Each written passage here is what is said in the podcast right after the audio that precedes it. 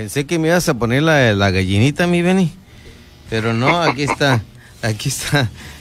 Hola, botón. Ya te está preparando la entrada. Eh, Benny, tiene todo aquí. Hoy, hoy no me dio carrilla, no me dio bulla. Bueno, vamos contigo, mi estimado Leonel Miranda Alvarado, esta noche por la línea telefónica con toda la información deportiva del inicio de semana. Buenas ¿Qué noches. tal? Buenas noches, mi estimado Pedro. Un saludo cordial para todo el auditorio de Heraldo Radio. Nos vamos con la información deportiva en este enlace desde casa. Claro que sí. Te saludo a te saludo a Benny Tirado, quien se va a tomar una chivacola ahorita. Eso es, un saludo bien para Beni. Vamos contigo. Bien, nos entramos en materia una vez que se ha confirmado que la justa olímpica de Tokio se realizaría y que el recorrido de la antorcha olímpica marcó el arranque de este evento. Solo falta esperar que las medidas sanitarias sean las adecuadas para tener unos juegos exitosos, afirmó Carlos Padilla Becerra, presidente del Comité Olímpico Mexicano. Estas medidas de seguridad que se han implementado en Japón son bastante estrictas, según explicó el dirigente deportivo. No solamente con las pruebas anti-COVID, son muchos aspectos más, son permanentes, casi a diario, tanto para los atletas como para su equipo multidisciplinario y los que estén en la burbuja olímpica. Se toman medidas muy estrictas incluso como un brazalete que va a estar monitoreando la saturación de oxigenación, la temperatura y el ritmo cardíaco. Respecto a las expectativas que existen, la meta para la delegación mexicana sigue siendo no bajar de las cinco medallas obtenidas en Río 2016. Tenemos deportes que no son tradicionales como el taekwondo, el tiro con arco y los clavados, pero tenemos esperanzas en los deportes de conjunto como el fútbol, el softball y el béisbol, dijo el dirigente del Comité Olímpico Mexicano. Por otra parte, desde hace tres semanas, las instalaciones del Centro Nacional de Alto Rendimiento, el CENAR, se ha convertido en una burbuja en donde los atletas mexicanos se preparan para estos Juegos Olímpicos y algunos de ellos ya fueron vacunados para viajar seguros a la justa veraniega. Precisamente el titular del Comité Olímpico Mexicano manifestó que se mantiene en contacto con Ana Gabriela Guevara, directora de la CONADE, para que los atletas que entrenen en el interior del CENAR sean vacunados y esto puede dar la tranquilidad y certeza que nuestros atletas van a llegar de mayor forma protegidos a Tokio 2020. Y precisamente en el fútbol olímpico, México derrotó a Canadá por 2 a 0 y clasificó. El tricolor se convirtió en el último invitado a la justa en Tokio a mitad del año en el fútbol. Por fin llegó el boleto. La selección mexicana de fútbol estará en Tokio junto a Argentina, Brasil, España, Alemania y el resto de las mejores selecciones sub-23 en la búsqueda de una gloria que ya conoce la selección mexicana, la medalla de oro. El tricolor cumplió ante Canadá y ya puede celebrar. El boleto a tierras niponas está en las manos y pese a la cerradura que impuso la hoja de Maple en la semifinal del preolímpico que se jugó en Guadalajara, Uriel Antuna y Johan Vázquez le dieron el, el triunfo al equipo de todos y su pase con ese 2-0 final. 15 victorias seguidas tiene México en preolímpico y siendo su mejor racha histórica y este martes se jugará el partido final de este torneo entre las oncenas de México y Honduras en un partido de mero trámite porque las dos escuadras ya consiguieron su clasificación que está de por medio un trofeo de campeones.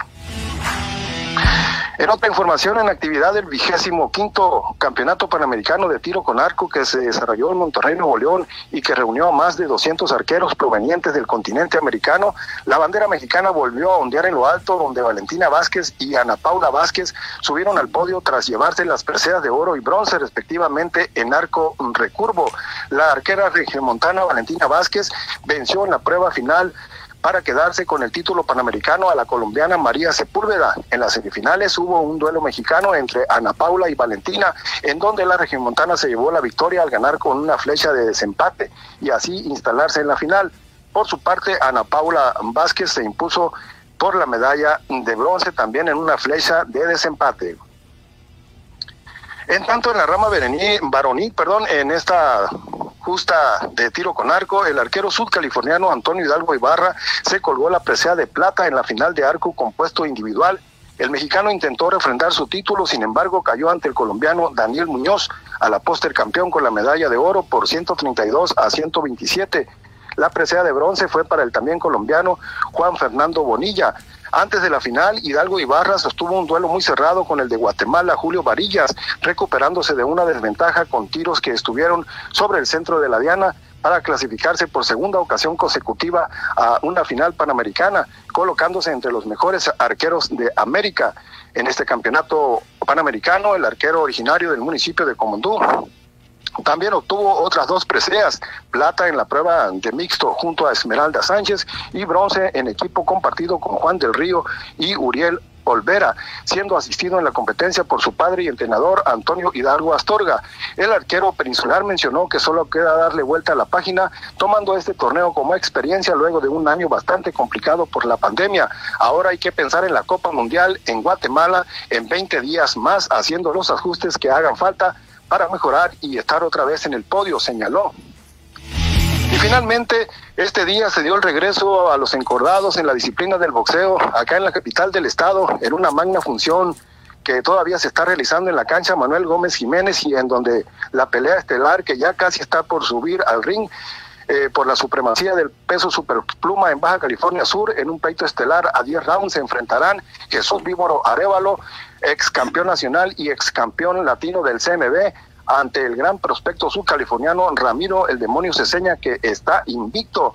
En esta velada boxística ya se realizaron algunas peleas que se inició desde las 5 de la tarde. Además, se inició el regreso al cuadrilátero de Carlos del Real, quien venció por nocaut efectivo a José Jesús Villegas a los 29 segundos del segundo episodio en lo que fue el primer combate de esta tarde.